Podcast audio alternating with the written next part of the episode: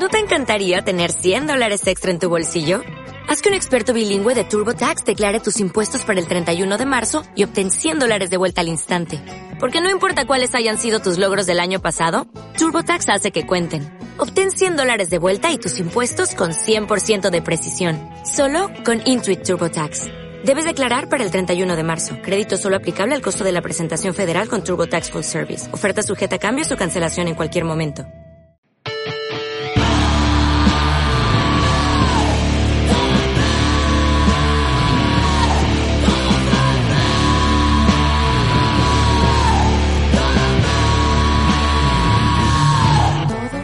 Monty, ¿Qué pasa? ¿qué tal el mundial? Pues no me la podría sudar más. Eh, es uno de los boicots más fáciles que he hecho nunca. La verdad me ha costado un total de cero unidades de esfuerzo. Yo llevo boicoteando el mundial desde. Tú desde ya el lo 81. boicoteabas cuando estaba de moda, ¿no? Sí, yo nací en el Mm. 81, en el 82 hubo mundial, ¿no? En España, el Sí. mundial 82. Ese ya Mm. lo boicoteé. No, ese no lo boicoteé, pues de ese tuve una camiseta. ¿Ah, sí? Eras un bebé y tenías una camiseta. No, o sea, la tuve años después porque la heredé de Ah. mis hermanas. Vale. Tuve una camiseta del Mundial 82, pero a partir de ahí yo creo que ya los he boicoteado todos. Mm. Bueno, el del Waka Waka, eh, la canción de Waka Waka reconozco que la he bailado alguna vez. Es que es lo mejor, el boca guaca. Bueno, un poquito, un poquito de plagio por aquí, apropiación Bueno, cultural que por allá. sea un plagio ya no es tanto mi problema. La canción en sí es guapa. O sea, Vale, pero me refiero, creo que he boicoteado el Mundial desde siempre. Muy bien, y- me parece. Pero este más. Este más. Entonces a mí la verdad Claro. me la suda. Además yo creo que ya no Mm. conozco ni un solo futbolista, ya no juega eh, Ah. eh, eh, Piqué, Piqué ya no juega. Iker Casillas tampoco. Tampoco. Eh, Iker, Iker ahora está centrado en su carrera como TikToker. Y como TikToker y cuarent... O sea, eh, y, y crisis de los cuarentón. O sea, está Ese muy en tema crisis. tú ya sabes que a mí me toca en lo personal y que yo siento mucha empatía hacia Mm. Iker y su excesivamente compartida crisis. Pero bueno, ¿quién, quién soy yo? Si ¿Quién llevo dos nosotros? temporadas. que no verdad, es verdad. No tenemos nada que criticarle, pobre, pobre que pasa es que hombre. a nosotros nos sigue menos gente, pero si nos sigue a la gente que le sigue a él, seríamos igual de ridículos o peor. Claro que sí. O pobre, peor. pobre Iker Entonces, Casillas. para mí el mundial me la suda. Tú lo estás viendo, Mm. espero que no. Eh, yo no puedo evitar, o sea, yo como que lo veo por pura inercia, o sea, no lo, no es que lo vea, o sea, yo no me, yo no aplazo en nada, ni aparto en nada, ni desplazo ningún plan porque hay mundial. Simplemente si estoy trabajando y hay un partido que me pueda interesar, igual lo pongo de fondo mientras friego los platos o cualquier cosa. Pero es, es una cosa ya que es inercia pura. No me gusta el fútbol. Pues hay que no boicotearlo. ¿Pero hay que importa que vea yo el fútbol o no? Hombre, bueno, en fin, yo pienso que no hay que verlo y hay que boicotearlo porque... porque Hay que me- porque es fútbol y ya está. No, y porque se, se, se celebra en un país que vulnera sistemáticamente los derechos humanos en, en la construcción de cuyos estadios han muerto, no sé si la cifra eran como seis obreros al día o una Mm. barbaridad semejante, donde se ha construido estadios a base de esclavitud Mm. y donde cuatro familias cataríes se están Sí. forrando, Sí. mientras al resto de la población se la suda tres cojones eh, los todos. estadios de fútbol y tal, donde las mujeres no pueden asistir a los partidos de fútbol y donde los homosexuales se les la pida. Yo creo que a lo mejor Igual una vueltita por, hay que por lo darle. que sea una vueltita.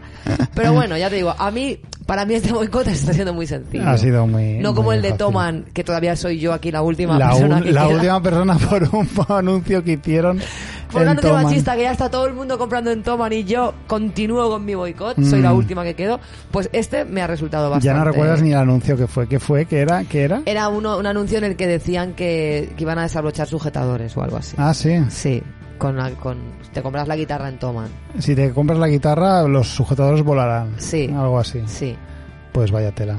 Pues nada, pues Toman y Qatar de lo peor que hay en el mundo. Exacto. Yo creo que con esta conclusión podemos, Podemos empezar, empezar. el programa. Cosas que no. Que no, coño, que no. ¿Qué cosa que no me traes esta semana, Urcio? Pues a ver, realmente yo te, estoy- te voy a traer una cosa que no, que en realidad es una cosa que sí encubierta. Bueno, Y es eh, la existencia de las tías Las tías, no las tías en plan mujeres en general, sino las tías, las tías de familia. Vale. Las tías que te envían los buenos días por WhatsApp Para mí usando... eso- para mí eso es súper cosa que sí. Claro, es, es como cosas que no, pero son cosas que sí encubierto. Súper a U- favor. utilizando stickers de piolín o gifs de flores o algo parecido que siempre tenga ese aroma a PowerPoint. Para mí es una cosa que sí. Y te digo una cosa, para mí el sentimiento que hay en enviar eso cada mañana Sí. es el mismo sentimiento que otra de mis cosas favoritas en la vida, que es el aplaudir cuando el avión aterriza. Sí. Que no es ni más ni menos Ajá. que celebrar que no te has muerto. Exacto. Esa gente que da los buenos días cada día, te da los buenos días porque celebra que no se ha muerto. que se ha despertado un día Un más. día más. De más. Una cosa que me fascina muchísimo de esto es que no son ni madres ni abuelas, son tías. Son tías. Sí. Sobre todo son tías. Porque, ¿qué ocurre aquí? Mira, luego en- tengo una sección hoy que vamos a hablar un poco del parentesco, entonces ¿Ah, sí? quizá luego podamos ahondar más en esto. Pero yo te diré que estoy súper en contra de que hayas dicho que es una cosa que no, porque a mí me da una felicidad. Yo es que quería decirlo, todo lo, colado ahí de, de Vale, cualquier me da manera. una felicidad como naif Ujú. e inexplicable que las tías envíen eso, ¿vale? Mi cosa que no es la gente tiene mucho que ver con lo que dije hace dos semanas de la gente agorera. Sí. Pero un poquito más ampliamente es la gente que cuando tú haces las cosas de una manera que no es la que se supone que tal, te meten miedo, Sí, ¿no?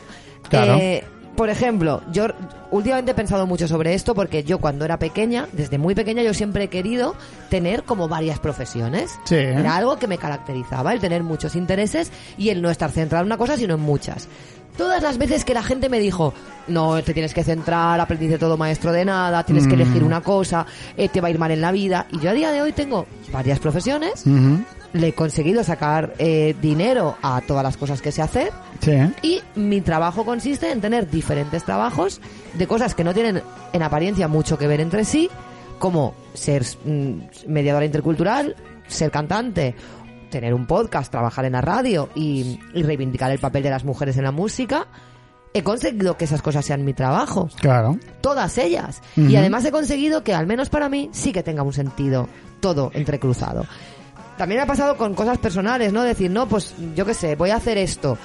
No, no, eso te va a salir mal, eso va a salir mal, y luego que me salga bien. Sí. Entonces estoy harta de vivir con miedo procesos que para mí son naturales y normales, solo porque para mucha gente sean raros. Claro. Entonces dejad de pretender que todas las personas nos conducimos por la vida bajo los mismos parámetros. Claro. Porque a lo mejor para ti esto es una locura, pero para mí es lo normal. Entonces, hay cosas que vivo con muchísima ansiedad simplemente por el agorerismo de la gente.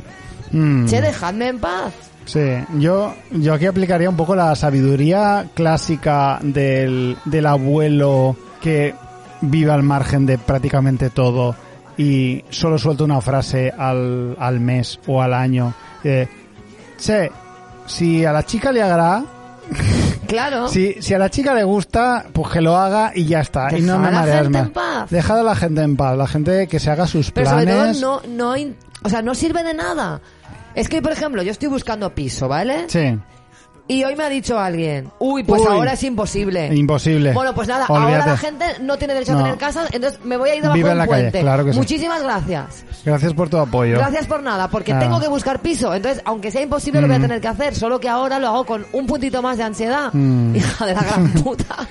Es que solo deberíamos expresar este tipo de dudas cuando se nos presenta, cuando se nos pregunta directamente, directamente, tú como experto en la materia, ¿debería hacer esto o no debería hacerlo? Entonces igual sí, molaría decir, a ver, si me estás preguntando mi opinión y qué haría yo en tu lugar, pues igual deberías cortarte porque esto puede traerte complicaciones, pero de entrada ir bajándole los humos a todo el mundo es un asco. Pues sí. No hagáis esto. Animada la peña. Original to the man in the area. Bring you love for all the haters. Ajá. Listen. Movidas interesantes y datos mazo guays para crecer como persona o para fardar. Aprende cosas con Monty en todo mal. Aprende cosas con Monty, alright. Escaliburcio. ¿Qué pasa, Montipeiro? ¿Qué vamos a aprender hoy? A ver, hace un par de temporadas hice Sí. un par de secciones sobre cosas que aprendí estudiando antropología, Ajá. que yo consideraba interesantes Muy de bien. compartir con nuestros oyentes, y creo que funcionaron bastante bien. Así Ajá. que vengo hoy con la tercera parte. Ideal. Así como de un surtido cuétara de cosas guays. Perfecto. En el número uno, algo de lo que tú y yo hemos hablado muchas veces. Vamos a en piñón. 1992, España celebraba el quinto centenario del, abro comillas, descubrimiento de América. Sí. Cierro comillas. En el colegio pintábamos carabelas mientras nos contaban la historia de los intrépidos españoles que cruzaron el mar para descubrir el continente americano. En la expo de Sevilla, Curro, la mascota, llegaba en carabela, que por cierto se hundió y fue graciosísimo, pero Sí. bueno. El caso es que el tema estaba por todas partes. Todo era celebraciones, el quinto centenario, Cristóbal Colón y demás.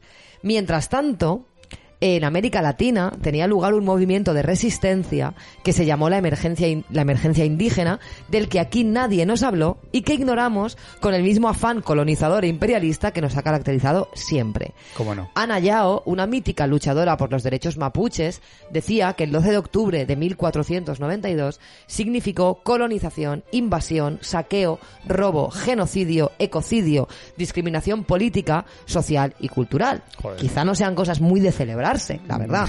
Sin embargo, de este lado del charco seguíamos brindando, utilizando las carabelas como símbolo de unión e ignorando por completo cualquier insurgencia o reivindicación. De esta emergencia indígena surgieron muchos movimientos que reivindicaban las identidades indígenas y su cultura, primero saqueada y después marginada. Sirvió para articular una lucha que se resume, tal y como dice el historiador y antropólogo chileno José Bengoa, en que los indígenas existen en América Latina y tienen derechos. Más bien, los van adquiriendo o conquistando poco a poco. Asistimos hoy a una suerte de conquista al revés. De aquel movimiento surgen, por ejemplo, líderes como Evo Morales, con su reivindicación de lo indígena y la defensa de su cultura, con aquellos jerseys de los que tanto nos reímos por aquí, porque claro, hasta el dress code de la seriedad tenemos que imponer. Claro. Este tema a mí, yo recuerdo que me voló la cabeza, porque yo no sé si era porque éramos muy pequeños, porque yo me acuerdo de estar en el colegio todo el día pintando sí, sí, carabelas sí. y tal. Era una fiesta brutal, o sea, se, todo se vivió con una expectación Claro, bastante pero tocha. yo creo, no es que no, lo- yo- no es que no nos enteráramos de la, emergen- de la emergencia indígena porque éramos pequeños, es que aquí eso no, No. sabemos qué pasó y de verdad fue un movimiento Mm. que inte- o sea, integrador en toda América Latina Mm. de resistencia, de insurgencia y de decir que qué, que hay, cómo, pero qué cojones estáis celebrando sí, sí. y de, de un poco de reapropiación de esa identidad indígena y de sus propias de sus propios valores y que Mm. Evo Morales se presentara en las cumbres internacionales con, con sus jerseys Aquí estábamos descojonándonos de él, Mm. cuando era un símbolo de resistencia y decir, aquí me planto yo porque esto es lo que somos y la camisita y la corbata, si vosotros pensáis que es elegante, perfecto, para mí es elegante esto, Mm. que es de donde yo vengo. Y lo que nos hemos descojonado de, de Evo Morales, de Rigoberta Menchú, Mm. es increíble y me parece flipante de verdad que nadie se planteara contarnos que esto estaba pasando. Yo esto lo descubrí de verdad estudiando antropología y me entró Claro, una especie en- de vergüenza. En los nidos de rojos que se supone que era en los colegios públicos. claro. Claro, porque, vamos, es que eso no se planteaba Es que es para increíble. Mm, Bueno, nada. pues eso, que lo sepamos, ¿vale? La insurgencia indígena es un tema muy interesante, es muy amplio porque en, en cada país como que tuvo su, su manera de, de, de existir y, y sus propias reivindicaciones. Yo os recomiendo que investiguéis Mm. porque es muy interesante. Al hilo de esto, la segunda cosa, algo en lo que aquí palmamos muchísimo, llamar. Sudamérica a cualquier país que no sea Estados Unidos. Mm, Tengo unas cosas, una cosa que contar que es bastante fuerte para, para la mayoría de la gente porque esto no se sabe. México, para sorpresa de muchos, es Norteamérica. sí. Y la ciudad más poblada de Norteamérica es Ciudad de México. Vaya. Centroamérica la forman Belice, Costa Rica, El Salvador, Guatemala, Honduras, Nicaragua y Panamá. Y ya todo lo que queda por debajo de Colombia es Sudamérica. Mm. Vale, Existe el término Latinoamérica para hacer referencia a todos los países del continente americano cuya lengua proviene del latín, es decir, todos los que hablan español y portugués, aunque en teoría esto también debería incluir la región francófona de Canadá. Claro. Y luego tenemos Iberoamérica para referirnos exclusivamente a los que hablan castellano o portugués. Mm. Te quiero decir, es que aquí me hace mucha gracia porque para, para nosotros todo es Sudamérica y todos son, Todo, si todo hablan castellano son sudamericanos. Claro, claro, claro. Y esto, que nos puede parecer una chorrada, tiene muchas connotaciones, porque Mm. todos sabemos o deberíamos saber que el norte y el sur tienen connotaciones políticas diferentes Mm. y que el sur se entiende siempre como inferior y como más pobre. Sí. Entonces, que el norte lo configure en nuestra cabeza Estados Unidos, que por cierto es un país más pequeño de lo que nos pensamos, Mucho más pequeño de lo que eh, creemos. sí. es, de verdad hay una intención política. Entonces creo que dejar de atribuirle la no- nortedad Mm. a Estados Unidos y empezar a entender que México también Mm. es Norteamérica, no es una cuestión solo geográfica, también es política. Bueno, pero es que esto va por grados, porque tú estás hablando, estás hablando del segundo grado, estás hablando del tema de, de no llamar Norteamérica solo a Estados Unidos, pero es que en Estados Unidos se llaman América, América, directamente. Claro. y ellos se quedan anchísimos, ¿eh? Sí, sí, sí, es. América. De hecho, ellos, o sea, es que es así. Y ese es un tema sobre el que se ha escrito mucho en antropología y que es muy interesante. Y luego, pues todo el, el, acrónico, el acrónimo de LATAM que se utiliza en los Mm. últimos años, ¿no? Para eh, hacer referencia a Latinoamérica y a toda esta unidad también Mm. frente a Estados Unidos reivindicándose como América. Es un tema, es, es heavy, pero Sí. ellos lo tienen clarísimo. Yo como pista, como europeo de mierda, yo, yo normalmente ya he borrado Sudamérica de mi vocabulario. Claro. Porque normalmente si lo voy a usar, lo usaré mal, según, pro- seguramente. Entonces, siempre tengo LATAM siempre en, en la Muy bien. Vale, la tercera cosa de la que quería hablar, que es para mí es A un ver. tema apasionante A y ver, tiene vinculación con lo que tú decías, es el parentesco. Mm, Una de las cosas que más me chocó cuando estudié antropología fue que el parentesco ni es natural ni es universal. Me explico. Creemos que los lazos familiares son biológicos e inquebrantables, pero lo cierto es que tienen mucho de social. En el mundo animal, por ejemplo, no utilizamos términos de parentesco o los usamos solo de primer grado, pero no hablamos de tíos, primos o sobrinos entre perros y gatos. Mm. No. Eso ya nos da una pista de que tan natural no es, ¿no? No es. En las distintas sociedades humanas, el parentesco se entiende y se performa de muchísimas maneras. Como explica Pedro Gómez García, catedrático de filosofía, hay relaciones de parentesco que al formarse son constitutivas. Uno las adquiere directamente como consecuencia del propio matrimonio alianza o del propio nacimiento, consanguinidad. Las demás relaciones se adquieren indirectamente a consecuencia de la alianza matrimonial de un pariente o del nacimiento del hijo de un pariente. Acontecimientos que afectan a otros, convertidos sin tener que hacer nada al respecto, en cuñados, nueras y yernos, suegros y en abuelos y nietos, tíos y sobrinos. Cuando una madre da a luz, no solo trae al mundo un hijo, sino un hermano, un primo, un sobrino, un nieto, Mm. y para el futuro un yerno, una nuera, un cónyuge, un tío, un abuelo. Se promueve la reactivación de todo el sistema de parentesco que crea una nueva generación de parientes. Según la sociedad, además, esto me parece muy interesante, hay vínculos, según el momento histórico, que son legítimos o ilegítimos. Los hijos bastardos. Mm. eh, hay, hay, hay, hay uniones matrimoniales que no son aceptadas, hay parejas que no han tenido la opción de convertirse en matrimonio y a las que se les ha negado la posibilidad de estar emparentadas y por tanto de todo lo que el parentesco conlleva a nivel Mm. político y social, ¿no? To- me viene a la mente pues todas las parejas eh, homosexuales, ¿no? Las, las parejas del mismo sexo o las personas a las que se les prohibía emparentarse por cuestiones de estatus o de clase social. Entonces el parentesco a mí, a mí tra- eh, yo trabajo con, con personas de, de todo el mundo, ya lo sabes, y, y me chocó mucho la primera vez que vi, que conocía a alguien, a unas personas que en su país se llamaban hermanos y para ellos eran tan hermanos como en nos- nuestra sociedad son los hermanos, pero que en realidad eran, para nosotros eran primos. Ajá. Y esto tiene unas connotaciones a nivel administrativo, porque Mm. un familiar de primer grado te puede dar ciertos privilegios administrativos Mm. a la hora de obtener la residencia en nuestro país y demás. Un primo no. Ya. Entonces, cuando estas personas chocaron con que según la ley de extranjería españoles eran no eran hermanos, no podían entenderlo, No. porque en su país eran hermanos. Los primos son hermanos. En sí, En algunos países. en, en algunas sociedades sí, ellos se han criado como hermanos y ellos sienten que son hermanos. Claro. Entonces, desnaturalizar el parentesco y entender que el parentesco que nos parece algo súper biológico y súper tal, Mm. no lo es tanto y es tiene una connotación más bien social y cultural, eh, es bastante interesante. Sí y me parece un temazo sobre el que sobre el que conviene reflexionar. Mm. Y luego esto de, de lo que habla eh, Pedro Gómez, ¿no? El catedrático este, que lo que decías de las tías, ¿no? Las tías que mandan las cosas por WhatsApp Sí. también son las hermanas de alguien y las madres, Claro. ¿no? O Sí. las Sin embargo, es verdad que el- hay gente que lo que más sobresale es que son tías, ¿no? Ya. Hay una, hay un, hay una manera de ser tía que pese a que a lo mejor seas madre o tal, te convierte en más tía que hermana, quizás, no sé. Hay algo ahí, hay algo muy interesante. Sí, a mí de todo lo que has dicho me he caído ahora simplemente es una gilipollez con una cara, pero me parece interesante toda la historia alrededor de los parentescos que nazca de un punto en común, que es el matrimonio, ¿no? Claro. Y el matrimonio nace de dos personas que en teoría no tienen ningún parentesco. Claro, porque el parentesco es, es así, ¿no? Pensamos que es algo natural y heredado y, y, Y nace de dos personas que Claro. no tienen nada que ver, que de- y es político, porque para que Ah. dos personas se conviertan en parientes por el matrimonio tienes que tener una sociedad y unas leyes que te lo permitan. Claro. Entonces es muy interesante. A mí Mucho. Mm. todo esto del parentesco, yo tengo que, que reconocer que la antropología del parentesco me pareció una asignatura, de hecho eran dos, preciosa. Lo me gusta sí. muchísimo. Vale, como cuarta Más. cosa que te voy a hablar, te voy a hablar de los Cayowas de Brasil. Ah, ¿vale? qué bien.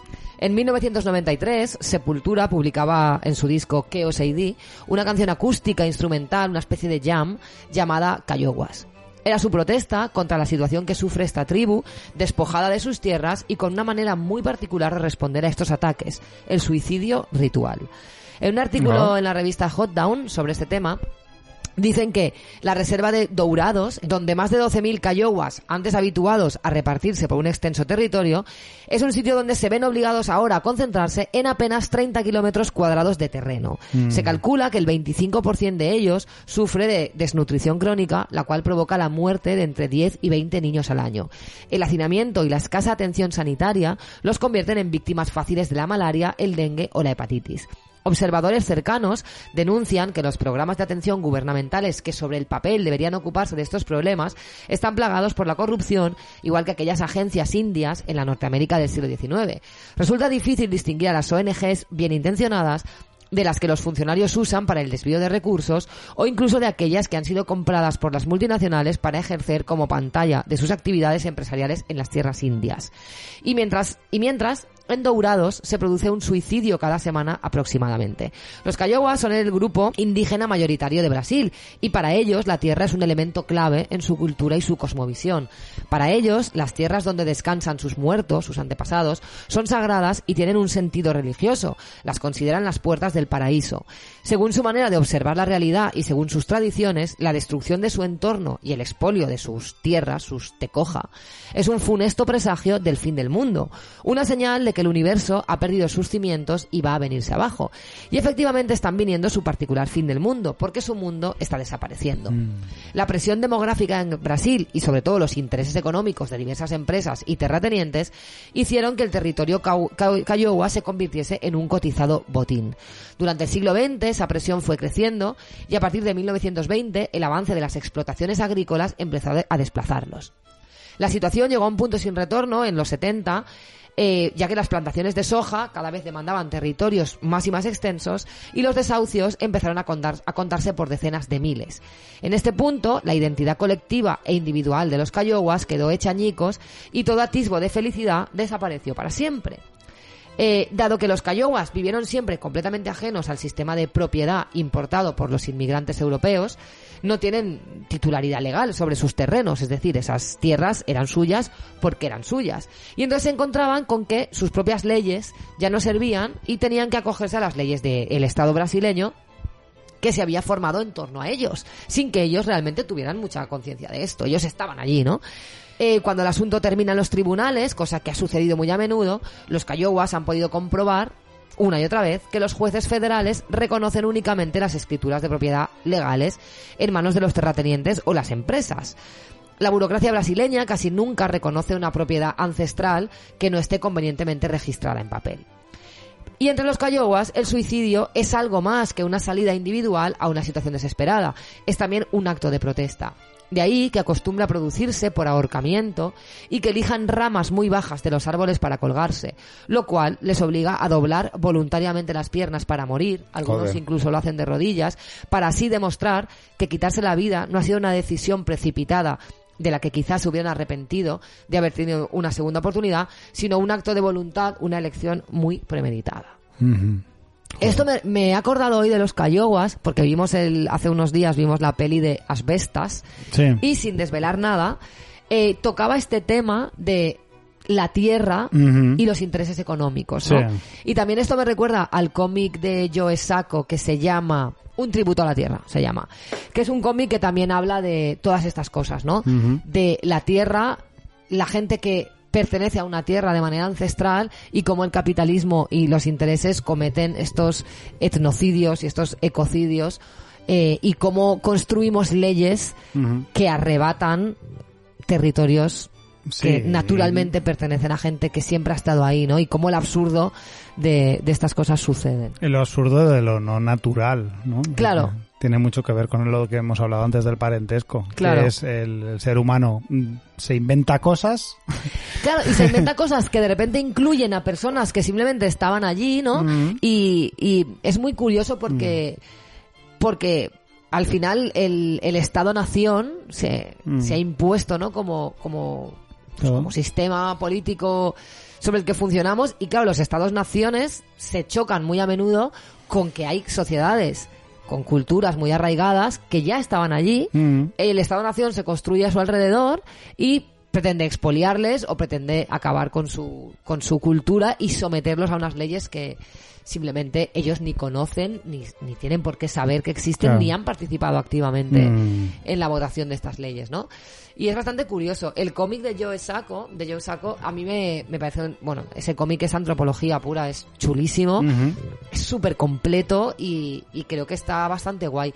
Y bueno, los Cayoguas, como me, me hacía gracia, ¿no? Por la canción de Sepultura, que supongo que muchos han escuchado, no sé hasta qué punto entendíamos de Supongo qué que iba. muy pocos, al menos en este país. Además, la canción no tiene letras, es una canción Ah, instrumental, ¿no? es, Ah, es vale. como una especie de de jam tribal, acústica, pero que tenía mucho que ver con, con, bueno, pues con esa reivindicación que Sepultura siempre ha tenido sobre, sobre las sociedades amazónicas y, Mm. y brasileñas. Y bueno, pues estas son cuatro cositas que Oye, tenía pues yo muy hoy. bien, pues nos vamos a la cama mucho más sabios hoy. Gracias a ti. Pues fíjate, fíjate qué bien. Muchas gracias por estas dosis de sabiduría. De nada, Scaliburcia. Jóvenes en redes, yo pierdo los papeles. Me debo adaptar a esta vida millennial, volver a ser guay. Vida millennial. Monty, Cuéntame. Justo esta mañana hemos estado hablando de nuestros dramas particulares y cómo estamos atravesando crisis semejantes, pero las estamos llevando de formas muy distintas.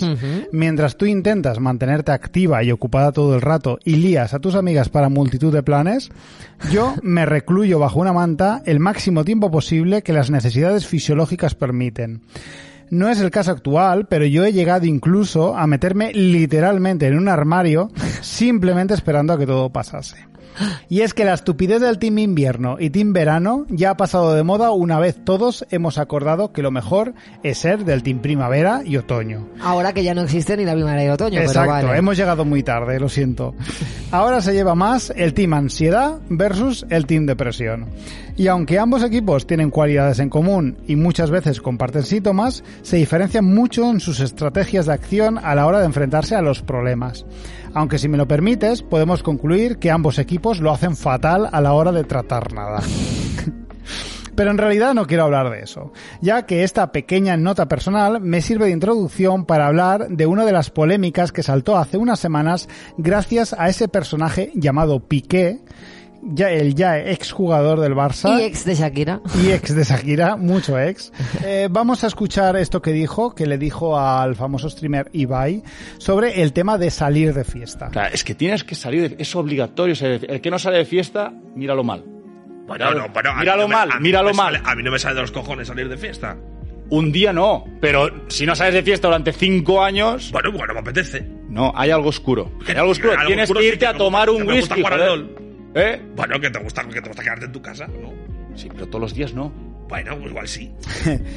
Primero de todo, dejar clara la distancia kilométrica que existe entre un ser celestial, como lo eres tú, Montipeiro, y este ser de ultratumba que hemos tenido y vamos a tener que aguantar muchísimos Yo años. tengo que decir que yo soy de los dos equipos, ¿eh? Lo O sea, sé, lo sé. Yo sé, tengo pero- épocas que, que Mm. salgo mucho, pero, o sea, he tenido épocas que he salido mucho, pero yo realmente Mm. no, no salía, yo no, a mí no me gusta mucho salir, yo ahora estoy Ah. saliendo mucho porque si me quedo en mi casa lloro en la bañera, ¿sabes? Pero, pero yo preferiría estar estable mentalmente Sí. y no salir, pero de momento no me lo puedo permitir. También es cierto que Piqué se refiere mucho al concepto salir de fiesta, Claro, que es yo otra tampoco, historia. yo salgo con mis amigas, voy a comer aquí, voy a un Claro. conciertito, tal, pero yo salir de fiesta a una discoteca, eso no ha sucedido. El caso es que esta polémica que desató Piqué con sus palabras despertó en mí un malestar que me acompaña desde que soy adolescente y tenía muchas ganas de tratar aquí en todo mal. Ha llegado el día, Excalibur. Ha llegado el día. He de decir que me alegró mucho que fuese una polémica en sí. Cuando yo era un chaval, estas palabras eran la normalidad más absoluta. Al menos en mi universo lleno de furbo, pajas y cambios hormonales. Fue un alivio comprobar cómo los que nunca hemos estado muy convencidos con eso de salir, beber y el rollo de siempre, no estamos solos. Que somos legión y nos avergüenza cada vez menos admitirlo. Me encantan las cortas respuestas de Ibai en estos pocos segundos donde, lejos de justificarse, el streamer se mantiene en sus 13 de que si no me apetece salir en 5 años es igual de válido que lo que tú estás diciendo. Piqué. Lo de ser visto como un bicho raro porque no disfruto saliendo de fiesta ha sido una constante en mi vida. Pero lo peor es que ese estigma se convierte en determinado momento en autoestigma cuando decides no ceder a la presión social y quedarte en casa las primeras veces un sábado por la noche. Porque ojo, a la gente no le importa una mierda que entre semana no salgas, que tontes con Diógenes o que tu piel esté más blanca que el fascismo en la sexta. A la gente lo que le molesta y le preocupa es que llegue el viernes y a ti no te apetezca meterte medio gramo de cocaína o pagar 20 euros para entrar en un sitio con una música horrible tan alta que no puedes escuchar tus propios pensamientos. Y aunque pueda parecer que es unánime la crítica a esta forma de pensar y que hemos avanzado mucho en este sentido, no está de más tratar con contundencia este tema porque las palabras de un referente muy a mi pesar, fueron muy desagradables y graves. Básicamente, Piqué afirma que si no sales de fiesta, ocultas algo. Pues sí, Piqué. Mira, en esto estamos de acuerdo. Creo que podemos coincidir en que ocultamos las ganas de vivir.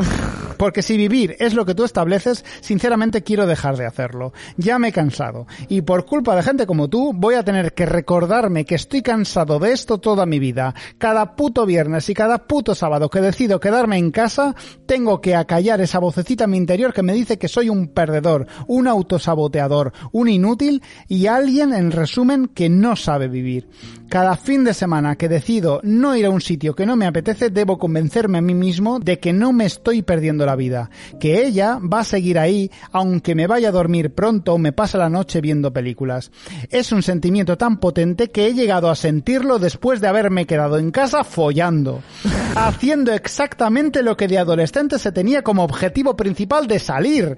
Es una enculturación absurda que me dice que follar ya no es suficiente. Tienes que follar pero después de haber salido. Así que si algún día quedáis para follar un viernes o un sábado, lo estáis haciendo mal, Montipero. Eso lo podéis hacer los domingos. Pero si quedas con alguien un sábado, primero sales a cenar, o lo que sea, unas copas. Y entonces ya planazo, follar hasta que se haga de día. No porque folles mucho, sino porque tienes que hacer tantas cosas en una noche que literalmente se hace tardísimo cuando por fin llegas a casa. Tengo que decir que esto a mí me ha pasado claro que sí. y me da rabia porque es Da como mucha rabia. si si el plan principal es follar Vienes ¿Por qué no a la- las 4 de la mañana borracha? Joder, lo quiero Vienes a las 7 de la tarde, follamos y luego igual hago una tortilla de patatas y luego seguimos follando y ya está. ¿Por qué cojones tenemos que engañarnos todos? Porque aquí? tenemos que ir a un sitio horrible con otra gente a la que no me quiero follar. Exactamente, si lo único que me interesa aquí es pegar, follarte a ti y ya está. Es que es ridículo. Hay una frase que he visto por ahí en redes que me gusta mucho, que dice algo así como, a los introvertidos nos dicen constantemente que hablemos más, pero nadie les dice a los extrovertidos que se callen de una puta vez. Yo no me considero una persona introvertida. De hecho, creo que soy bastante sociable cuando quiero. Pero es una frase que me encanta porque resume en esencia la problemática de la que estoy hablando. Creo que existe una dictadura de la actividad física y social, al igual que existe una dictadura de la felicidad o de la cultura del esfuerzo. Total. Hay una tendencia a pensar que vivir de verdad es utilizar nuestro cuerpo y nuestros sentidos cuanto más mejor. Y ojo, creo que es acertado pensar así. Nuestra naturaleza nos impulsa a conocer, a aprender, relacionarnos, movernos. En resumen, tocar la hierba. Pero creo que el mensaje se deforma en determinado momento e intentamos dirigir la vida de los que tienen necesidades distintas y juzgar sus emociones. Me juego lo que quieras a que gente que se pasa los fines de semana jugando rol con amigos, encerrados en una casa, se lo pasan de muerte y aún así tendrán que combatir con sentimientos de ansiedad y depresión que les dicen que están tirando su juventud a la basura. Y es súper injusto. El cerebro humano es tan maravilloso a veces que no necesita el cuerpo para viajar y vivir aventuras. La literatura, el cine, los videojuegos son artes que nos hacen vibrar y llenan nuestras vidas de anécdotas y la socialización que tanto preocupa a otros la sacamos de nuestros compañeros de reclusión. Una reclusión muy a menudo ficticia, porque toda esa gente está saliendo de su casa constantemente para irse a casa de otras personas y conociendo personas nuevas de forma natural, poco a poco y en profundidad. No a dos millones de decibelios, a capazos, rodeado de gente desconocida que te grita que esa noche se va a liar muchísimo y que no sé quién está loquísimo. Me la puto suda quien esté loquísimo. Me da igual. Me da igual. Y no quisiera llevar a engaño. Creo que hay que salir. Ahora es cuando viene un poco el recogimiento. Creo, Vale. creo que hay que salir. Creo que hay que conocer gente. Creo que cerrarse al mundo y a la experiencia de los sentidos es un error y facilita los síntomas depresivos. De ahí mi introducción poniéndonos a nosotros mismos de ejemplo. No es casualidad que nuestras estrategias encajen también con nuestra psicosintomatología. Pero también pienso que cada persona tiene un método, un ritmo y un punto óptimo para alcanzar altas dosis de bienestar que no pasan por los baremos de otras personas mucho más ruidosas y presentes. Así que nada, amigos, intentemos conocernos bien, seamos honestos con nosotros mismos y nuestros deseos. No dejemos que el miedo nos devore, pero tampoco permitamos que otros miedos distintos nos digan que somos peores personas que no saben lo que es vivir la vida. Y si tantas ganas tienes de que tu amigo salga, beba, se drogue y se lo pase bien, plantéate que le gustaría hacer a tu amigo y si le puedes acompañar alguna vez en algo tú, para variar, pues oye, de puta madre, llévate tú un medio gramo de coca a su casa, a ver. a jugar al rol con, con coca, que creo que hay mucha gente que lo hace, que no es, que tampoco es una locura. Yo en realidad estoy súper de acuerdo. Mm. O sea, quiero decirte, a mí me... me yo he, he tenido muchos años de no querer salir porque a mí no me interesa la fiesta, no me Mm. interesa tal. A mí me puede interesar salir a cenar Mm. o hacer planes tal. O, o sea, a veces salgo por la noche y me lío de vez en cuando y, y en mi caso suele ser algo bastante excepcional y cuando sucede es muy divertido porque... Pero a mí no me interesa tampoco y, y muchas veces me he sentido muy presionada para Mm. ello y, y me ha tocado inventarme excusas, me ha tocado apagar el móvil Mm. y me ha tocado hacer muchas cosas cuando realmente yo estaba a gusto en mi casa con mi Mm. pareja, que es algo que a mí me gusta hacer, Mm. ¿sabes? Sí. Ahora no lo puedo hacer, por lo que sea, Por lo que sea. por lo que sea. Pero, pero es algo que me gusta. Yo no necesito, yo no, yo no siento que aprovecho más la vida por estar fuera de mi casa los fines de semana. Mm. De hecho, yo salgo bastante los fines de semana a tocar, por Mm. ejemplo, o a hacer actividades relacionadas con el- mi trabajo en la Mm. música. Y con eso tengo suficiente. Sí que me gusta quedar con mis amigas y nunca lo he dejado de hacer. Y, y me gusta viajar y me gusta. O sea, yo no vivo encerrada en mi casa. Sí. Pero cuando me apetece encerrarme en mi casa cinco fines de semana seguidos, Mm. He sentido muchas veces esa presión. No me quiero imaginar cuando es tu, tu, Es tu máxima eh. actividad, claro. Mm, eh, yo he llegado, incluso llegado, y puedo hablar en presente, llego a mm, desear trabajar en fin de semana. Es decir, ojalá me salga curro este fin de para no tener excusas que poner o lo que Claro. sea, porque a veces sí que sientes, sí que si- sientes a menudo cierta presión. Lo que pasa que igual ya entramos ya entramos en la cosa que no está bien, ¿no? Que es lo que también he comentado. Que creo que aquí se chocan de frente dos trenes, ¿no? Uno es esa libertad de defender tu estilo racional y tu estilo de, de- de vida en general. Claro. Y, y lo que ya no es tan sano, que es Claro, es que encerrarte. sí que creo que la socialización es importante y sí que Mm. creo que a veces hay puede haber una tendencia un poco depresiva incluso Mm.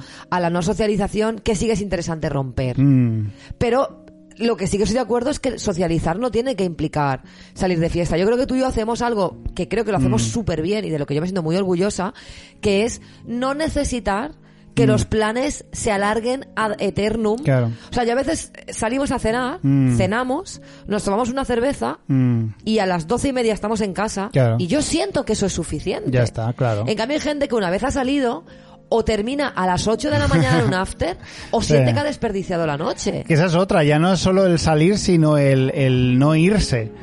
Que Claro. hay gente con la que es difícil irse. Claro, a mí me gusta salir y me gusta a veces, pues ceno con mis colegas, luego me tomo dos cervezas y a la una y media de la madrugada. Mm. Yo si llego a la una y media considero que he salido muchísimo. no, porque es suficiente. Claro. Me lo he pasado bien y no tengo esa necesidad de alargarlo, que tiene Mm. mucha gente, ese ansia, porque yo al día siguiente, si me acuesto a la una y media, me levanto normal, Mm, aprovecho mi día, no tengo resaca y la vida sigue. A mí, acostarme a las 7 de la mañana, que alguna vez lo hago y me divierto mucho, pero hay un precio. Y yo ese precio lo, lo puedo querer pagar una vez ah, o dos cada cuatro meses Claro. o cada cinco meses, pero por sistema y esa gente que nunca es suficiente, que nunca se quiere ir, que luego al día siguiente están en sus casas sufriendo, sufriendo unos dolores, su- sufriendo unas angustias. Por favor, yo eso no lo quiero. Yo eso no lo quiero. A mí es que nada, ninguna promesa me, me puede mantener ahí. No, pero tú y yo sí que hacemos mucho eso, salimos a cenar, Eh. hacemos una buena cena, una conversación No- agradable, No hay que alargar nada. una cervecilla y luego Mm. ya está. Mm. Y eso es una noche bien aprovechada. Joder. Que ojo, que con eso también puedes...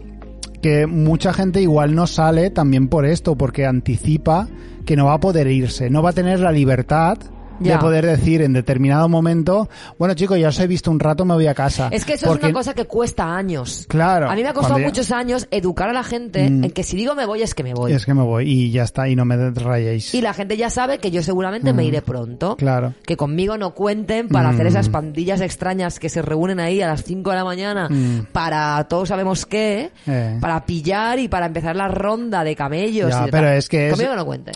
Claro, por eso yo siempre me he perdido todas las drogas, porque es que la gente se espera tan a las horas... No, tío, sácalo antes. Tío, saca la droga antes, La droga se saca... se consume antes y nos vamos todos a dormir pero antes. no, Caliburcio, consumir droga y dormir no son cosas que vayan de la mano, ¿sabes? Quiero decir, ¿de qué sirve llegar a las 8, a las 9 a casa? Bueno, la gente luego hace after, los afters cuando acaban No, o no acaban. depende, pueden no acabar nunca. Pueden no acabar nunca. Hay gente qué- que todavía está de after desde el 96. Quiero decir, tú una buena droga a las 9 de la noche mientras antes de cenar, cenas un De ratillo hecho, drogate a las 4 de la tarde y ya es claro. después de comer. Y así a en la las 2 de la mañana estás durmiendo. Estás durmiendo y el sábado estás fino. Estás Pues ese es fino. tu consejo al final. Mi consejo es Que que dro- por la tarde.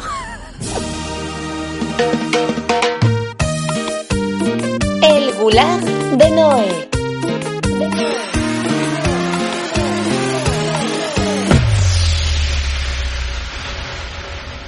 Noé, ya estamos aquí otra vez contigo. ¿No te has ido? No, porque ¿No aquí como ido? no se puede almorzar, No. pues ya me he traído un bocadillo de mi casa. Yo me siento muy afortunado que hayas decidido venir al menos una vez. Sí, Con sí. eso ya has De- demostrado muchísimo lo Las que aprecias eh, nos todo mal. desplazaremos nosotros. Nos desplazaremos nosotros, evidentemente. Mm, De seré- momento, pues, España y la República Catalana comparten espacios en Gen, entonces podemos movernos Eh, sin sí. pasaporte ni nada. Seréis bienvenidos. Tengo un zulo donde puedo hablar castellano sin que nadie me... Vale, no sé. Vale. Vale.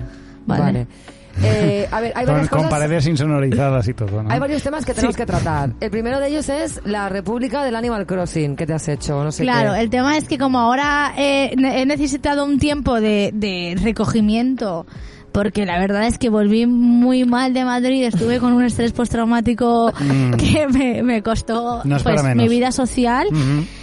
Esto, claro, esto no para, esto, esto no para, la rueda de hámster no para. Entonces nosotros no podíamos estar así, decir, "No, es que hoy no me encuentro bien, pues vamos a dejarlo de la política para otro día. De la política no hay vacaciones, estamos o no Claro. estamos. Entonces lo que hice fue que me monté lo de la República en el Animal Crossing. Eh, lo que hice, de hecho, fue eh, socializar la, la, la Nintendo Switch de mi novio, porque la verdad es que ¿Tú quién eres más que yo para tener una Nintendo Switch? Pues nadie. En la República Marxista Novelista, Exacto. eh, las Nintendo Switch se socializan y punto. Exacto. Entonces, si tu novio tiene una Nintendo Switch, te- le dices que, que te lo he dicho yo. Y si tiene algún problema, que venga y que me lo diga a la Claro. cara. Bueno, pues nada. He socializado la Nintendo Switch esa hasta que salga el Pokémon, me toca la custodia. Y ya luego también me vuelve a tocar. Entonces, eh, con este tiempo que he tenido la Nintendo en mis dominios, eh, he montado allí el tinglado de la República Bananera Soviética. Qué guay. Vale. Entonces, si alguien quiere venir a mi isla, yo que sé, que me escriba por, por Twitter o algo y lo vemos. Vale, ¿Cómo se yo, llama? No, yo no sé cómo, ¿Cómo- funciona cómo Eh, se llama ¿Cómo se encuentra? Ironjo. De Y- Taronjo. ¿Y, y, y Vale. cómo se escribe? Pues ya os lo, os lo dejaré por escrito porque, claro, Vale, o sea, pues- que la gente que juega al Animal Crossing te puede encontrar ahí. Yo es que no sé Claro, nada. es que ellos que me escriban por Twitter y ya veremos, porque Vale. tampoco te creas que puede venir quien sea. No, hay que claro. pasar la aduana primero y hay que pasar un test previo pues hay un de... checkpoint, Eh, claro. eh, exacto. Eh, Que, a ver, no significa que no puedes venir de vacaciones, pero la tasa turística está alta, os lo digo, Claro. ¿eh? En mi ¿Y la moneda? La moneda, pues la verdad es que allí no existe el dinero. O sea, Vale. el tuyo para mí, el mío también. Si vas a traer dinero te lo voy a robar. Te lo digo así de claro. Se va así, todo el colectivo. Todo se el poder para el soviet. Exacto. Vale. Y vas a tener que ponerte a hacer la cosecha y a regarme el bancal que tengo que pagar la hipoteca. ¿Vale? Así que nada, estuve mientras estaba haciéndome el tinglado de la isla de la Animal Crossing para para ir practicando es como un ensayo sobre la práctica porque es súper realista el Animal Crossing. De hecho lo- los animales de la isla hablan catalán y todo ¿eh? Hombre, no si te fijas menos, un claro. poco y, a- y afinas el oído hablan catalán No esperaba menos. exacto entonces mientras tanto estoy sacándome el máster de profe Vale. Vale, entonces yo nada, yo me dedico a ir ahí a la facultad a, a- a pelearme con todo Porque Cristo. explícanos, porque eh, tu facultad, donde estudias el máster de profesora, ¿dónde está? Es que no te creas tú, es que voy a España todos los días, porque está en Alicante. ¿Qué dirás tú? Pero eso no es, eso no es Valencia, por eso me pensaba yo, que, que voy allí y que no, me No. entienden, ¿eh? Yo creo que lo que pasó fue que Jaume I pasó de Alcoy, el carruaje no subía al puerto de Alcoy y dijo, Hasta aquí. Ya hasta está, aquí hemos hasta llegado. y yo para mí que se lo dejó así como alguien de confianza, ¿sabes? Y dijo, yo me quedo aquí, que me voy para allá, que se vive mejor. Tú ves y acaba la faena. Cogieron más cacho, pero... Claro, ellos se bajaron hasta Murcia y todo, pero ya ves tú lo que les ha cundido lo de Murcia. Ya, no, ¿Sabes?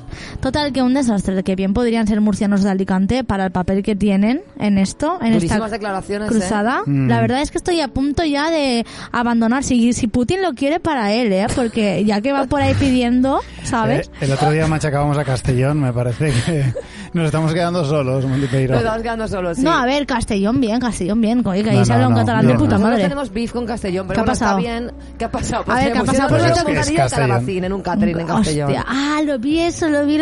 Hostia, eso es fuerte. es fuerte. Voy, a, voy a llamarles la atención. Oye, los de Castellón, si estáis oyendo esto, lo que no puede ser es que yo venga aquí a quejarme de los bocadillos de mierda de Madrid y que vosotros vayáis por ahí poniendo bocadillos de calabacín. ¿Estamos bien? Una tortilla de este Andrés, yo qué sé, si es vegana, pues te cagas los huevos veganos, me da igual, Claro, o tío. Un, un bocadillito de hummus y tomates valencianos, Por que están Dios, buenísimos. Y ya esto está. sí que no, ¿eh? No, esto, sí, que, no. Ahora cuando vuelva yo a casa voy a pasar por allí, pues os vais a enterar, ya te lo digo. Hombre, esto que no vuelve a pasar, pero bueno. Esto que no vuelva a pasar. Volvemos a Alicante. Alicante- Exacto, Alicante una mierda, ¿vale? El río una mierda. Pues Alicante es horrible. Muy decepcionante, Estoy ¿no? mal. Además llegas allí y el cambio climático de repente es rea- es real. ¿Sabes? O sea, si en mi pueblo yo voy con la Rebequita, yo llego allí y voy con tirantes. Estamos en noviembre, ¿eh, señores? El otro día me discutí con un negacionista en Twitter que me dijo que soy una fanática religiosa, ¿eh? Es verdad. Poco cuidado con eso. Yo estoy hasta los huevos ya de Alicante. No, no hablan catalán. O sea, ¿yo para qué voy allí a conquistar aquello, tío? Pero vas además a hacer un máster de filología catalana. A todo estoy haciendo el máster de filología catalana y no, no vamos a entrar en detalles porque no os voy a dar más argumentos para cargar contra mi país.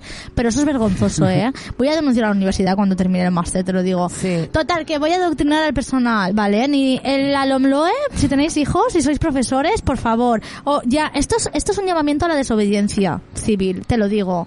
O sea, si tenéis hijos, que sean unos maleducados, que se burlen de los profesores. Y si sois profesores, adoctrinad, pero vamos, es que me da igual que os lleven a juicio, te lo digo así de claro. O sea, la libertad de cátedra está para algo, os acogéis ahí, porque nos están vendiendo, nos están vendiendo una moto, te lo digo así Sí. de claro.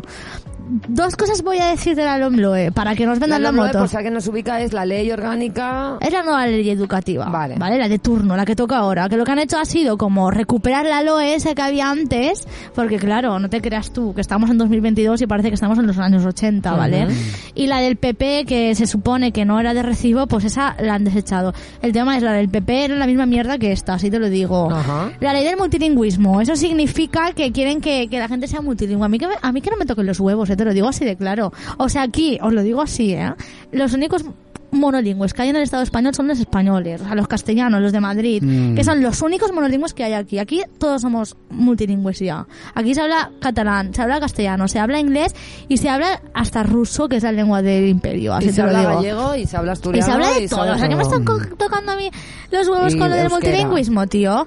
El tema es que, que, deso- que desobediencia civil, pero ya, ¿eh? O sea, que no vaya yo a un instituto. Ah, os digo otra cosa. Mi objetivo es ser inspectora de educación, te lo digo así de claro. Yo no me voy a quedar Tú vas a ahí ir a en todos el los lodo. institutos A ver si hablan castellano. Claro, yo voy a ir a los institutos a denunciar a profesores que no están adoctrinando corre- correctamente, te lo digo. Así que lo del multilingüismo, que no os vendan la moto, porque eso no es así. Luego, eh, el tema de la Agenda 2030 está. Ujú. Que no os engañen, lo que están haciendo, ¿sabéis qué es? ¿Qué es? Están cogiendo la mochila de la mierda y de, y de, y de la culpa del cambio climático y del desastre que se viene. Están cogiendo y, poniéndoselo en la mochila a los chavales y a la gente individualmente. Eso no puede ser, ¿eh? O sea, ahora van a tener la culpa. Conciencia individual, ¿no? Hostia. Para tapar. Eh, eh, lo que hacen, o sea, lo- en lo que global. consiste Mm. eso es que han hecho con- como unos retos del siglo XXI que ahora son como la hostia, ¿sabes? Esto es como High School Musical, ¿sabes? Pero la versión española. Mm. Ya. Es horrible. Y te, y te van diciendo en plan de, no, es que vamos a educar en, por ejemplo, que no tengan ansiedad ante la incertidumbre, oportunidades, emprendiduría, eh, ecologismo. A mí me van a comer el coño, pero bien, te lo digo. O sea, tú me estás diciendo a mí que, y, y es que, bueno, o sea, es que esto no, no hay por dónde cogerlo. Total, que os insto a, a- a desobedecer. Vale, queda dicho aquí a nuestros oyentes. Queda dicho. Que nada, que eso de la Agenda 2030 que no os la metan.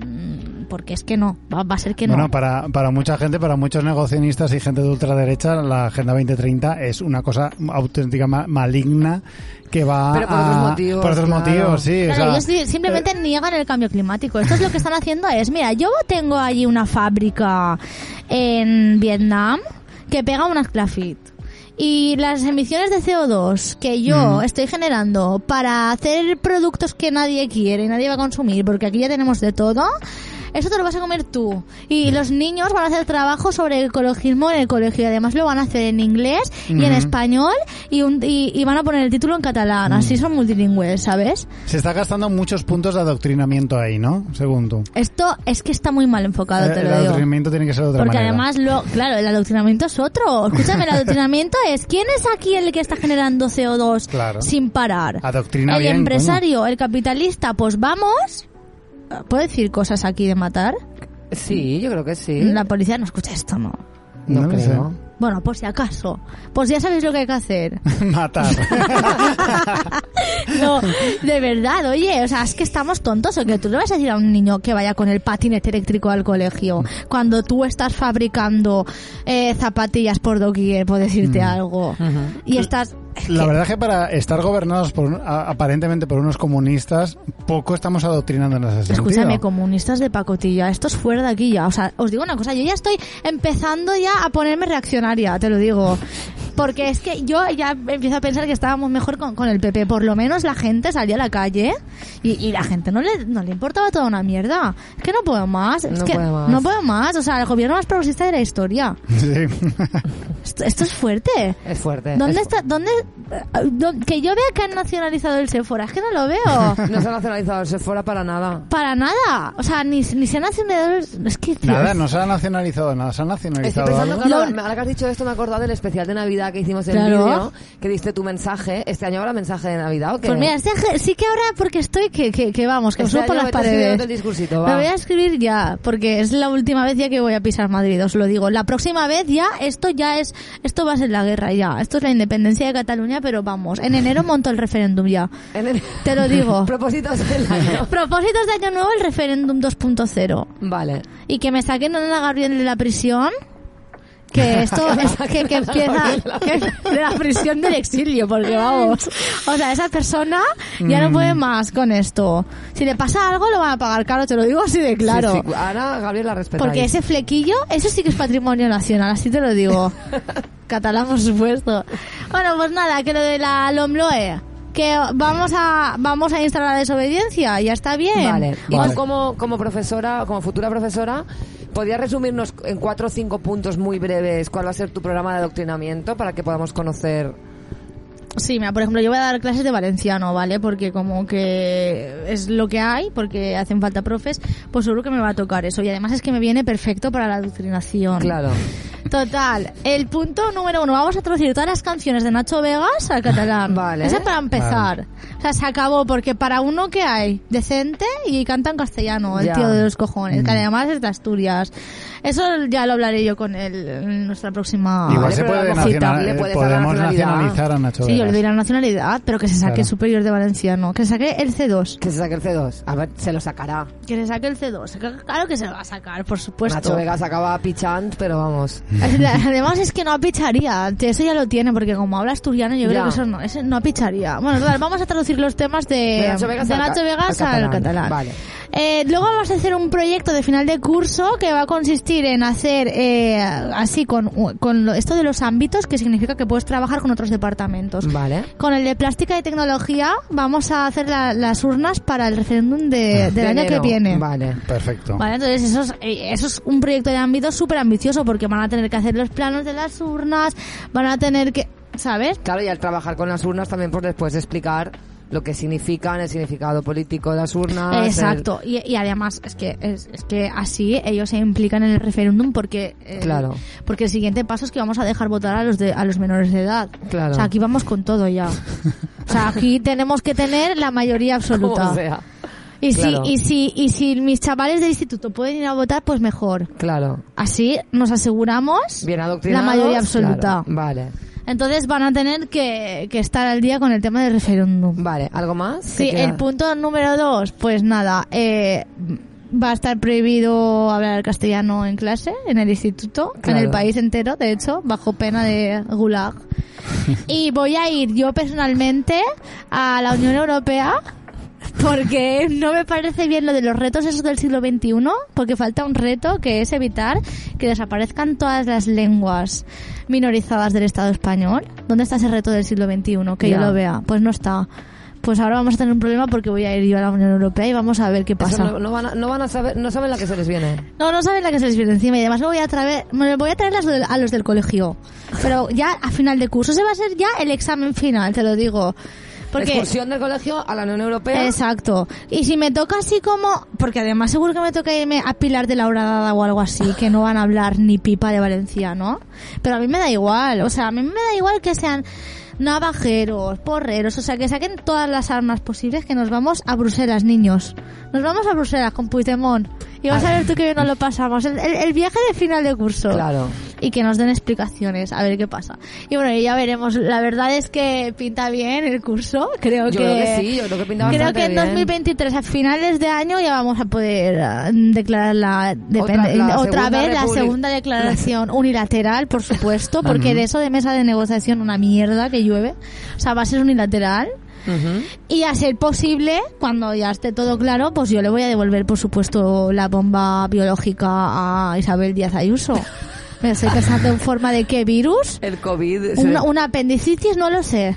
Pero, Pero algo, algo va a caer por Navidad, ya te lo digo. O sea, tú procuras no traerte ninguna amiga así de Erasmus, Erasmus. que venga de aquí para allá. Porque ya me encargaré yo de, de, de enviártelo. Por burofax te lo voy a enviar. Ay, no es. Así que nada, pues ya, ya, ya me, ya me miraré algo para, para el próximo día, pero os espero Vale. en mi zulo, Vale, en pues mi zulo subterráneo muchas para... gracias por desplazarte a territorio español. Sabemos Genial, que es Noé. difícil para ti, sabemos que te cuesta abandonar Te- tu república Te deseamos mucha suerte Sí, en todo lo gracias. que viene. en todos tus proyectos adoctrinadores. Voy a emprender la vuelta a casa con mi patinete eléctrico. Ah, en Y- un rato estás. En un Sí, ratito yo estás. creo- en un ratito, por, por lo menos pasar la frontera, hacer noche ya en frontera catalana. Exacto. Y ya mañana me vuelvo para el pueblo. Pero Exacto, por lo que menos te- comer en te condiciones. Exacto. Pero tú, por si acaso, no te lo hagas en Castellón en el almuerzo porque igual te No, no, desde luego, pero te digo una cosa, después de almorzar voy a pasar por allí, antes no, porque la verdad es que cada Claro. no me apetece. Pero cuando cuando cuando almuerce voy a pasar, que es que además me viene de paso para bajar al Te pueblo. pasas por Castellón y les explicas cuatro cositas porque vaya tela. Vale, pues eh, un placer como siempre. Un placer, Un ¿no? placer tenerte de vuelta en el Gulag. Y nos vemos pronto, Bonica. Sí, nos vemos Vale. pronto, venga, un besito. Venga, adiós.